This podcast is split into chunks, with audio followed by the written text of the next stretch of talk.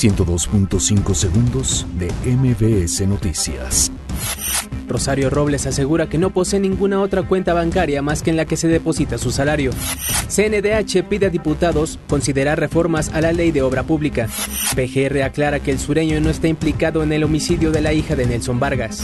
Acusan de abuso sexual a un profesor de preescolar en la Gustavo Amadero. Exhuman al menos 16 cuerpos de tres fosas clandestinas en Tonalá, Jalisco.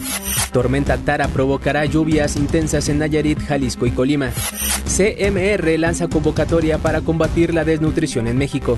Senado de Estados Unidos no votará en 2018 el Pacto Comercial de América del Norte.